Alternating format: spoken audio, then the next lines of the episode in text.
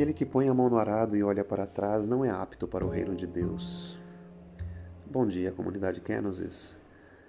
A virtude da perseverança também poderia ser chamada de virtude da determinação.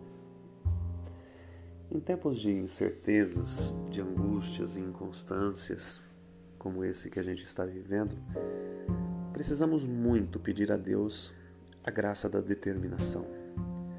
O reino de Deus é constituído por pessoas determinadas, por aqueles que puseram a mão no arado e já não olham para trás. O começar é de muitos, mas o perseverar é de santos, como dizia São José Maria Escrivá. Uma alma determinada não se satisfaz em dar apenas o primeiro passo, mas ela vai até o último.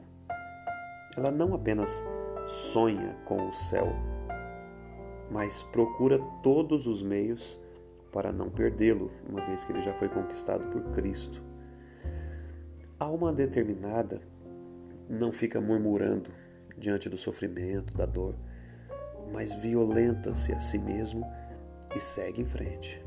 Na dor, permanece firme. Ela não oscila, não é inconstante. Ela transforma todos os acontecimentos da vida em oportunidades para agradar a Deus. Irmão, irmã, Deus te introduziu no reino dele. Não olhe para trás. O seu tesouro está ali à sua frente.